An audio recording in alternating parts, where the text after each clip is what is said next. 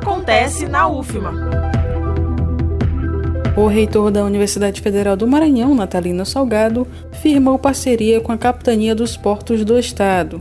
O objetivo é possibilitar o atracamento do Laboratório de Ensino Flutuante no navio de ensino, pesquisa e extensão Ciências do Mar 2.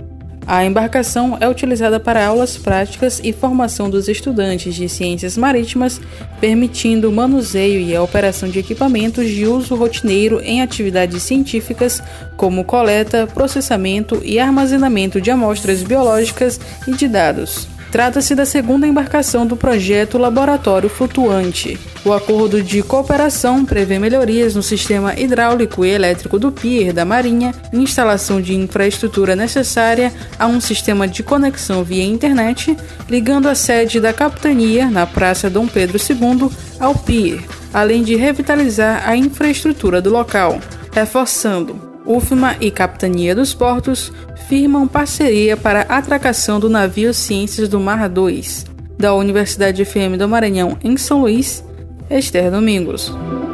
Acontece na UFMA.